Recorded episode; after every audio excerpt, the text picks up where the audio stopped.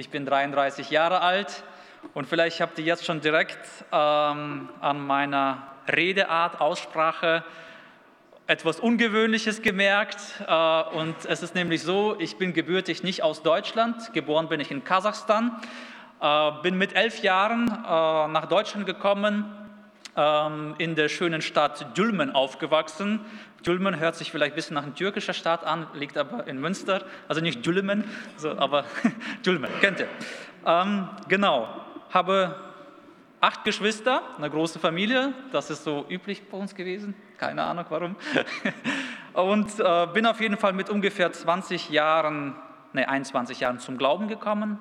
Mit äh, 23 Jahren habe ich geheiratet, bin jetzt zehn Jahre verheiratet, habe drei Kinder und arbeite als Jugendpastor in der EFG Herne. Theologie studiert habe ich in Bonn und ja, ich bin Jugendreferent. Vielleicht wundern sich einige oder die jüngeren Leute, warum ich so jetzt mit Anzug und so hier bin. Äh, aus Sicherheitsgründen. Ich weiß nie, wo ich lande. So. Ich komme immer vorsichtshalber ein bisschen, bisschen ähm, ja, weiß nicht, also ich würde jetzt nicht sagen konservativer, aber ich bin vorsichtiger einfach. Und der andere Grund, der ist wahrscheinlich sogar noch wichtiger, meine Frau liebt Anzüge.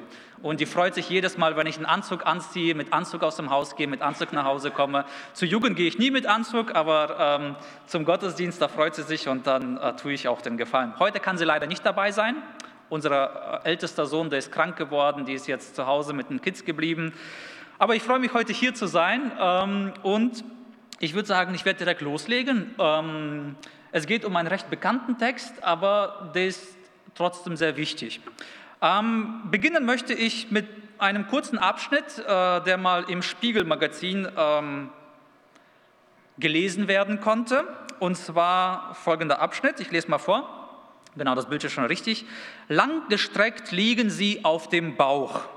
Über ihnen der hohe Raum der Kirche, vor ihnen am Kreuz Jesus Christus. Bevor Diakone die Priesterweihe erhalten, bevor sie dem Laienstand enthoben werden zu Stellvertretern Christi, demonstrieren sie ihre Haltung zu Gott. So sieht es die katholische Liturgie vor. In keiner Geste manifestiert sich der Kern des Glaubens wie bei der Prostration. Der Diakon zeigt seine Ergebenheit vor Gott. Er zeigt mit ganzem Körper, mit welcher Haltung er sich der Welt stellt, in Demut. Das Bild der Liegenden gibt den Blick frei auf eine Lebenshaltung, die von Augustinus einst zur Mutter aller Tugenden erkoren wurde und heute seltsam fremd anmutet. Demut ist eine Provokation für das Selbstverständnis des modernen Menschen. Der Demütige ist dienend, nicht weil er keine andere Wahl hätte, sondern weil er es für richtig hält. Mit der Aufklärung verlor die Idee einer Gottheit an Macht. Der Mensch übernahm die Hoheit über sich und entriss sie der himmlischen Hand. Später vergleicht Friedrich Nietzsche Demut mit Sklavenmoral als Haltung eines kriechenden Wurms, der nichts anderes im Sinn habe, als nicht getreten zu werden. Mit solchen Worten beginnt Birger Menke einen Artikel im Spiegel mit dem Titel Wiederkehr der Demut. Ergebt euch. Auch bei unserer Predigt heute geht es um Demut. Und der Text, den wir uns heute anschauen, veranlasste mich, folgenden Titel für die Predigt zu wählen. Ein Heldenlied, das uns zum Dienst in Demut führt. Ein Heldenlied, das uns zum demütigen Dienen motiviert. Was ist so heldenhaft daran, wenn Menschen wie Würmer kriechen, nur weil sie Angst haben, dass man sie treten würde, könnte jetzt Nietzsche fragen. Was soll denn so heldenhaft sein an Menschen, die freiwillig anderen dienen und sich demütigen lassen? Heldentum und Demut, wie passen diese beiden Begriffe eigentlich zusammen? Die Bibel zeigt uns an einigen Stellen, wie sie zusammengehören und in einem ihrer Texte, der aus heutiger Sicht als so ein poetisches Stück wahrgenommen wird, wird uns eine Person vorgestellt. Und diese Person hat uns wie keine andere auf dieser Welt vorgelebt, was es heißt, demütig zu sein. Was ist schon Demut? Zunächst muss man vielleicht erwähnen, Demut im biblischen Sinne ist nicht immer dasselbe, was viele Menschen heutzutage unter Demut vorstellen oder verstehen. Demütig ist nicht einfach nur die Person, die Aufgaben unter ihrer Würde übernimmt, sondern auch solche Personen, die auch ehrenvolle Aufgaben übernehmen. Nur weil jemand Drecksarbeit macht, wie zusammen, zum Beispiel Klos schrubben, ist diese Person deswegen noch lange nicht demütig. Solches Verhalten kann ja genauso gut von Hochmut motiviert sein, weil man bei den anderen den Eindruck hinterlassen möchte, man sei demütig. Und nur weil jemand den Amt eines Königs oder Präsidenten über ein ganzes Volk regiert, heißt es ja auch nicht, ähm, ich sage das nur, weil ich früher so ähnlich gedacht habe, heißt es ja nicht, dass diese Person jetzt direkt hochmütig ist, weil sie so eine ehrenvolle große Aufgabe übernimmt oder ausführt. Ich würde sagen, man kann ein sehr hochmütiger Bettler sein und man kann auch ein sehr demütiger König sein. Demut ist nicht etwas, was von dem her definiert wird, wo wir in der gesellschaftlichen Schicht uns befinden. Bei Demut geht es um viel mehr. Demut ist eine Lebenshaltung. Ein demütiger Mensch ist jemand, der bereit ist, gemäß seiner Fähigkeiten, seiner Möglichkeiten und gemäß seiner Bestimmung Gott und seiner Schöpfung zu dienen. Ein demütiger Mensch ist bereit, seine persönlichen Interessen zurückzustecken, sein Ich zu verleugnen und den Interessen Gottes zur Verfügung zu stellen. Ein demütiger Mensch ist auch bereit, der Schöpfung Gottes zu dienen mit allem, was er hat und kann. Und begleitet wird dieser Dienst von einer Haltung, die das Bedürftige gegenüber immer für höher achtet als sich selbst. Und ich glaube, niemand hat diese Art von Demut besser vorgelebt als Jesus Christus, der Sohn Gottes. In seinem Brief an die Gemeinde in der Stadt Philippi schreibt der Apostel Paulus folgende Worte. Er schreibt so, seid so unter euch gesinnt, wie es auch der Gemeinschaft in Christus Jesus entspricht. Er, der in göttlicher Gestalt war, hielt es nicht für einen Raub, Gott gleich zu sein, sondern entäußerte sich selbst und nahm Knechtsgestalt an, war den Menschen gleich und der Erscheinung nach als Mensch erkannt.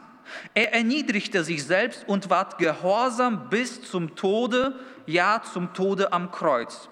Darum hat ihn auch Gott erhöht und hat ihm den Namen gegeben, der über alle Namen ist, dass in dem Namen Jesus sich beugen sollen aller derer Knie, die im Himmel und auf Erden und unter der Erde sind. Und alle Zungen bekennen sollen, dass Jesus Christus der Herr ist, zur Ehre Gottes des Vaters. Also das ist das Heldenlied, das ich heute mit euch anschauen wollte. Jesus wird hier in allen drei Phasen ja, seines Lebens, sage ich mal so, als eine demütige Person vorgestellt. Seine Demut ist also nicht nur auf die Zeit beschränkt, als er auf der Erde als Mensch lebte und sich töten ließ. Jesus hat seine Demut nicht abgelegt, sobald er wieder zurück in den Himmel gefahren ist und sich zur Rechten Gottes setzte. Als er den Namen über alle Namen empfing und die Verheißung, dass jedes Knie sich vor ihm beugen soll, war es immer noch genau derselbe demütige Jesus wie der Jesus am Kreuz.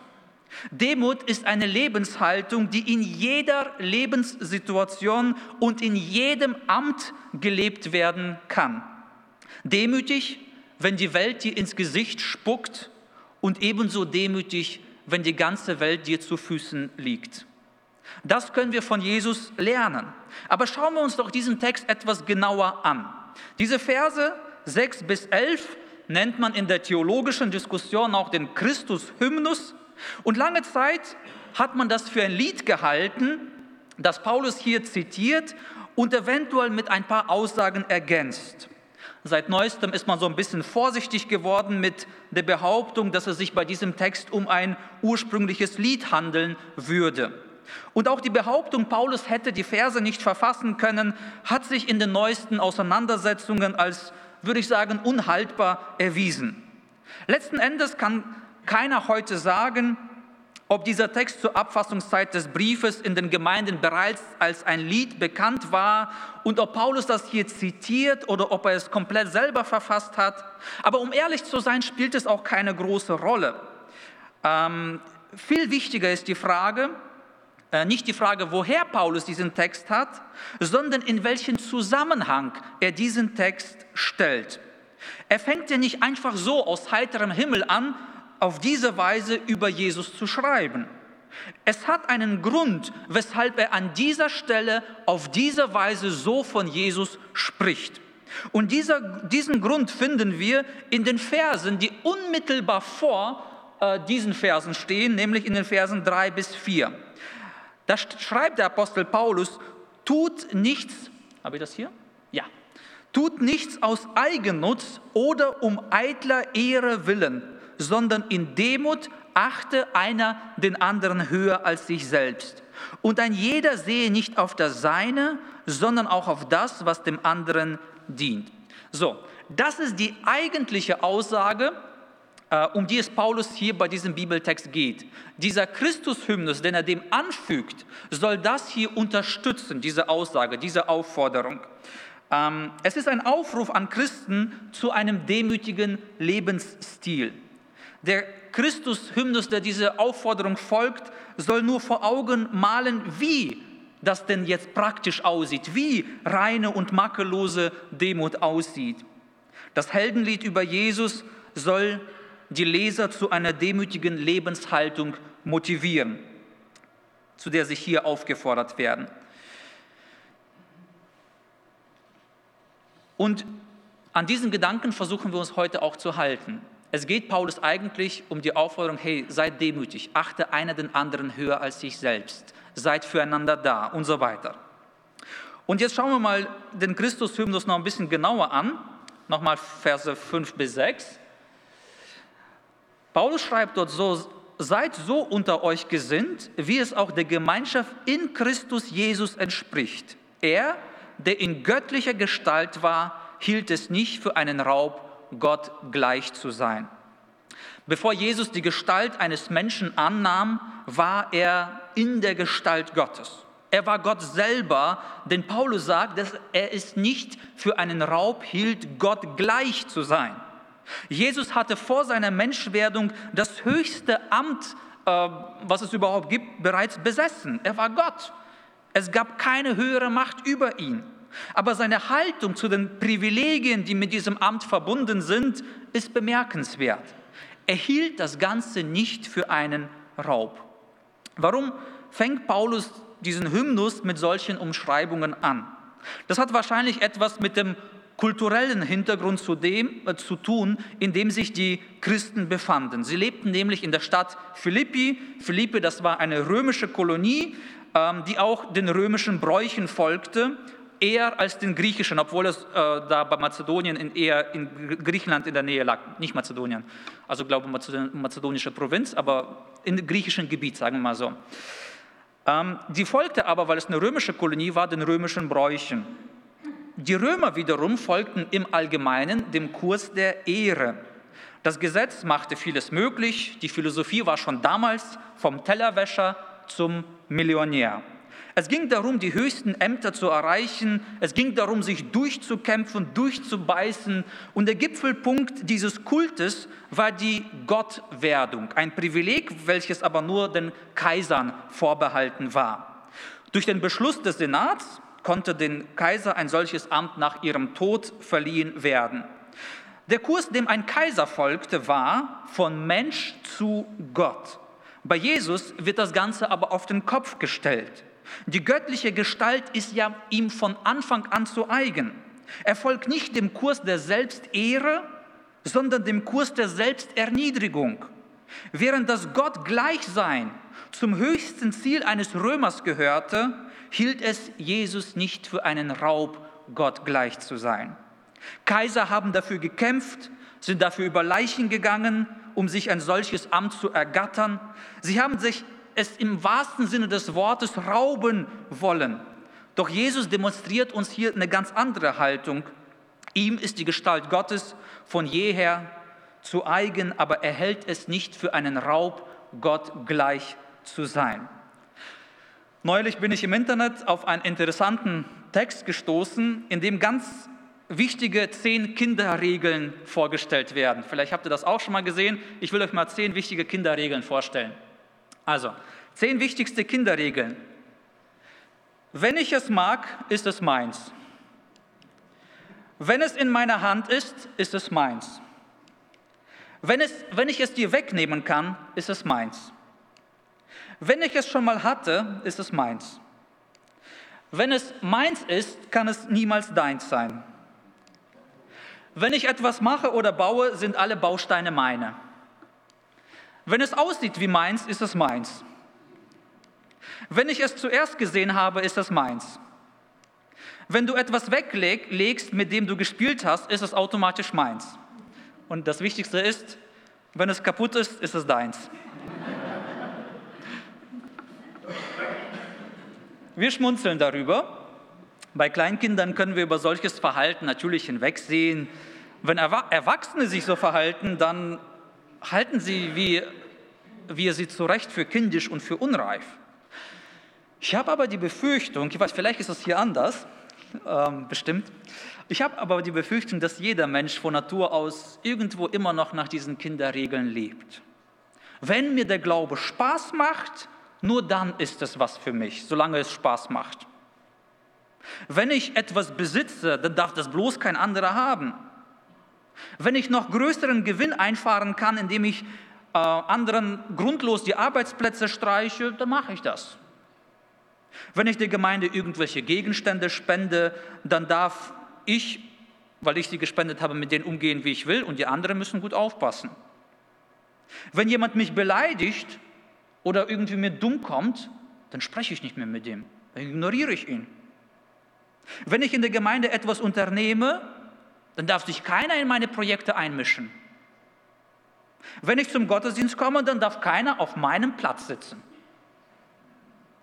Wenn ich mich mit jemandem beim Stehkaffee unterhalte, dann soll die andere mich gefälligst in Ruhe lassen. Weggegangen, Platz vergangen. Wenn mir Kirche keinen Spaß mehr macht, dann können es die anderen haben. Jetzt könnte man diese Kinderregeln stundenlang fortsetzen. Und das nicht nur auf die Gemeindesituation bezogen, sondern auch auf viele andere Dinge des Lebens. Es sind Regeln, nach denen wir oft leben, obwohl es uns das nicht wirklich bewusst ist. Und wenn wir ehrlich sind, dann wird uns schnell auffallen, wie kindisch doch unser Verhalten oft ist. Wir packen uns oft am Kopf, wenn wir sehen, dass Kinder aufgrund ihrer zehn Regeln in Streitigkeit geraten. Aber meine Frage, sind unsere Streitereien heutzutage, unsere Auseinandersetzungen so weit davon entfernt? Denken wir doch an all die Momente, wo wir uns gestritten haben, wo wir auf andere Menschen beleidigt waren, wo wir uns über andere aufgeregt haben. Ich weiß ja nicht, wie es bei euch ist, aber bei mir musste ich im Nachhinein oft zugeben, hey, eigentlich war das doch lächerlich. Ich habe mich so grundlos über eine Person aufgeregt, wie so eine Kleinigkeit, wie so ein kleines Kind. Schon mal sowas erlebt? Ne, und dann ärgert man sich auch selber über sich selber so ein bisschen. Es kommt gar nicht mal so selten vor, auch bei uns Erwachsenen. Kinder, so sagt man das, und das will ich auch gar nicht negativ wertend sagen oder so, aber Kinder sind so die geborenen Egoisten. Die wissen, was sie wollen. In ihrem Leben dreht sich alles um das, was sie meins nennen. Und als Erwachsene lernen wir aber diese Haltung so eher verdeckt auszuleben. Aber wir werden sie nicht ohne weiteres los. Nur weil wir gelernt haben, besser zu vertuschen, dass wir nach solchen Kinderregeln leben, heißt es ja noch lange nicht, dass wir es nicht tun. Auch wir sind wie die Kinder oder wie die Römer und der Kaiser, die ihren Besitz für einen Raub halten. Wir sind von Natur aus, würde ich sagen, wie Gollum aus Herr der Ringe, der gesagt hat, mein Schatz, mein Raub. Ganz anders, zum Glück, ist da der Herr Jesus. Paulus sagt, er hielt es nicht für einen Raub, Gott gleich zu sein. Und er sagt da weiter, sondern er entäußerte sich selbst und nahm Knechtsgestalt an, war den Menschen gleich und der Erscheinung nach als Mensch erkannt. Er erniedrigte sich selbst und ward gehorsam bis zum Tode, ja zum Tode am Kreuz. Das heißt, Jesus ging den Weg von Gott zum Sklaven zum Kreuz. Er nahm die Gestalt eines Sklaven an. Gott selber wird Mensch. Der Unfassbare macht sich fassbar. Er wird zu einem Teil seiner eigenen Schöpfung, ohnmächtig, hilflos, schwach, bedürftig, zählbar, messbar, sichtbar, fühlbar, einschränkbar, auslachbar, leidensfähig, sterblich. Und als Mensch lebt er das perfekte und makellose Leben, welches keiner von uns zu leben vermag. Als Mensch führte er ein absolut loyales Leben gegenüber seinem himmlischen Vater. Sein Wille stand für ihn an erster Stelle. Trotzdem hat man diesen Jesus verhaftet und unschuldig ans Kreuz geschlagen. Das Kreuz damals das schlimmste Folterinstrument in der römischen Zeit. Ein überaus qualvoller Tod, mit dem Gott auch in gewisser Weise deutlich macht, wie teuer unsere Vergebung eigentlich erkauft ist. Durch Jesus ist Gott in einer ganz besonderen Weise für uns Menschen aufgekreuzt. Gott tritt in der Gestalt eines Menschen auf. Und dass Götter ab und an auf der Erde erschienen, das wusste in der römischen Kolonie Philippi jedes Kind. Würde man sie damals gefragt haben, dann hätten sie uns zum Beispiel die Geschichte von Philemon und Baucis erzählen können. Jupiter, das ist so eine römische Gottheit, begibt sich in der Gestalt eines sterblichen Menschen samt Merkur, auch so eine Gottheit römische, auf die Erde. Nach langer Suche nach einer Herberge stoßen sie auf das Ehepaar Philemon und Baucis, die sie gastfreundlich aufnimmt. Doch von einer Menschwerdung dieser Götter, Jupiter und Merkur, kann dort überhaupt nicht die Rede sein. Die beiden verkleiden sich nämlich nur als Menschen für so einen kleinen Tagesausflug. Ihr göttliches Wesen wird dadurch gar nicht berührt und nach ihren Erlebnissen kehren sie einfach unverändert in ihre Heimat zurück.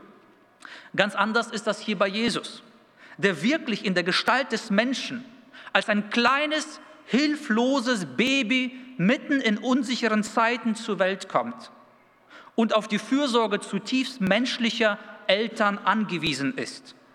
Jesus erniedrigte sich auf diesem Wege und war gehorsam bis zum Tod. Gehorsam stellt den Willen des anderen in den Vordergrund und ist somit das Gegenteil von Selbstsucht, die den eigenen Willen in den Vordergrund stellt.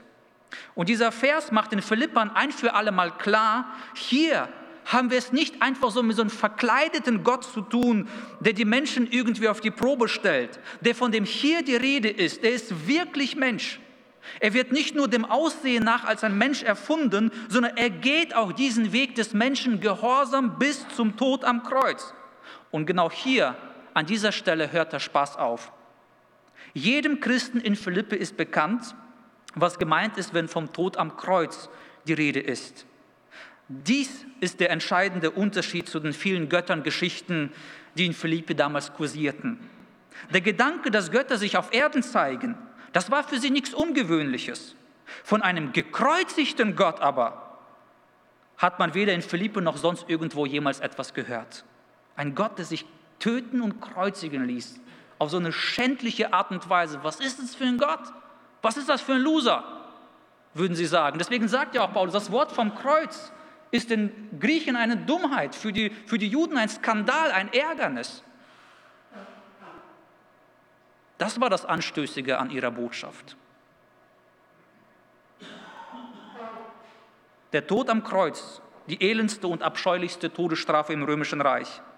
Es gibt bis heute Abbildungen, mit denen sich die Römer darüber lustig gemacht haben, wie die Christen ihren Gott am Kreuz anbeten.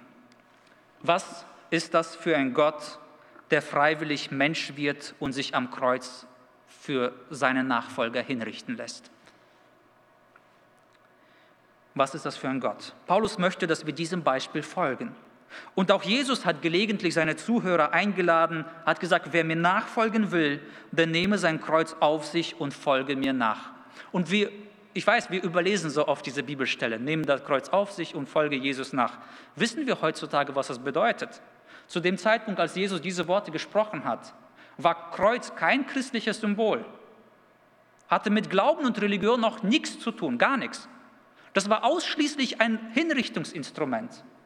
Das war zutiefst abstoßend und anstößig, was Jesus da gefordert hat. Das muss man sich mal vorstellen. Was würde er denn heute sagen, dass man auf sich nehmen soll? Einen elektrischen Stuhl? Heftig, oder? Wir machen so manchmal auf dem Smartphone Hintergrundbild, Kreuz und so weiter. Für uns hat das ein christliches Symbol. Aber Kreuz erinnerte die Menschen daran, ich habe mein altes Leben aufgegeben, aufgeopfert und ich lebe ein neues Leben mit Christus. Er hat mir neues Leben geschenkt. Es ist, ja, das ist schon hart, das ist, aber das ist auch gleichzeitig perspektivreich, weil wir, das ist jetzt nicht so, dass unser altes Leben einfach weg ist, sondern wir kriegen ein neues Leben mit einer Perspektive, die über den Tod hinausgeht. Ein Leben mit Perspektive Ewigkeit. Das muss man auch natürlich dabei vor Augen halten. Jesus sagt, wer mir nachfolgen will, der nehme sein Kreuz auf sich und folge mir nach. Die Liebe zu den Menschen war bei Jesus so groß und so gewaltig, dass er selber bereit war, einer von uns zu werden und sich sogar hinrichten zu lassen, damit wenigstens die, die Versöhnung mit Gott suchen, auch gerettet werden können. Wenn wir wissen möchten, was es heißt, demütig zu sein, dann müssen wir eine Haltung einnehmen, wie Jesus sie besaß. Er hielt es nicht für einen Raub, Gott gleich zu sein.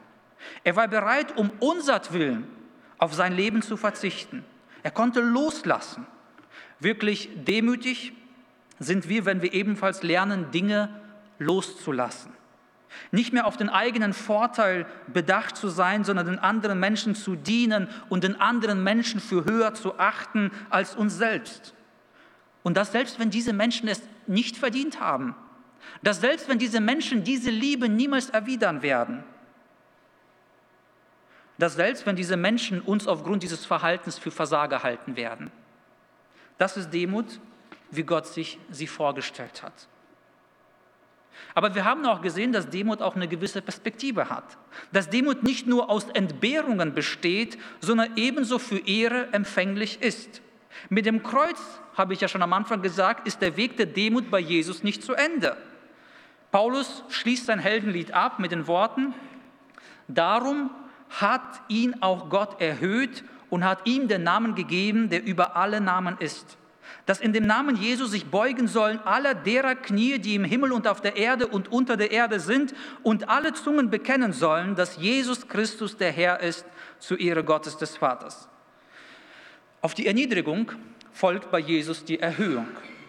Auch zu seinen Nachfolgern sagte er, wer unter euch der Erste sein möchte, der soll für die anderen ein Sklave werden.